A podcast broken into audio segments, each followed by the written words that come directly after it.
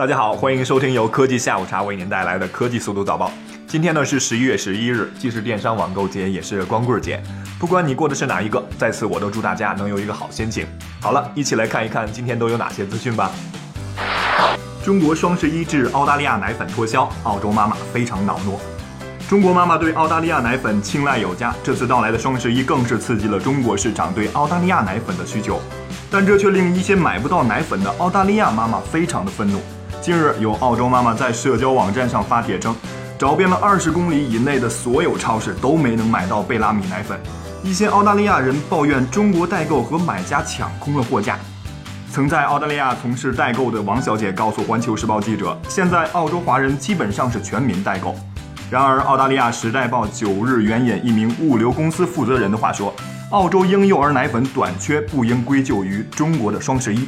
他认为双十一每年只有一天，奶粉短缺却正在成为常态，主要原因还是供货不足。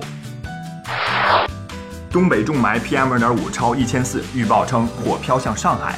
近日，沈阳等一些东北城市空气污染严重，局部地区 PM2.5 浓度一度突破一千四百微克每立方米。前天上海空气质量也不太好，是不是与东北污染有关呢？上海市环境监测中心表示，前天上海污染源除了本地以外，还有外来输送。但根据西北风的风向，外来污染主要来自江苏、山东的可能性更大。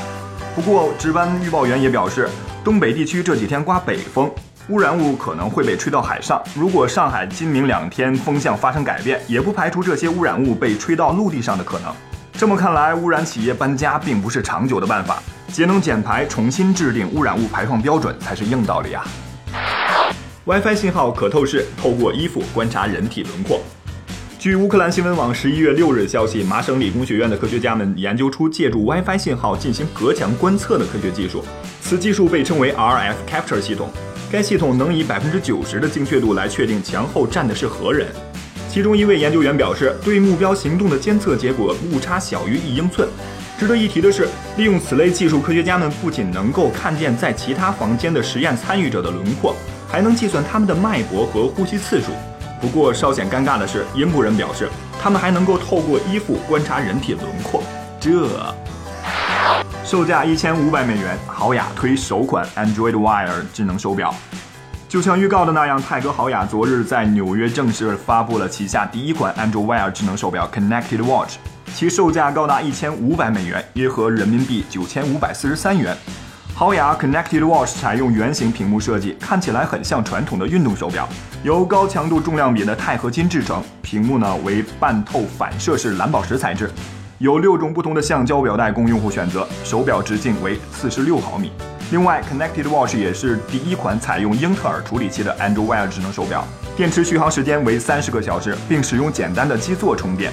此外，Connected Watch 也具有蓝牙、WiFi 等功能。传统手表品牌涉足智能穿戴行业，难道可穿戴设备的春天真的来了？好了，今天的科技速度早报就到这里了，感谢您的收听，我们下期节目再见。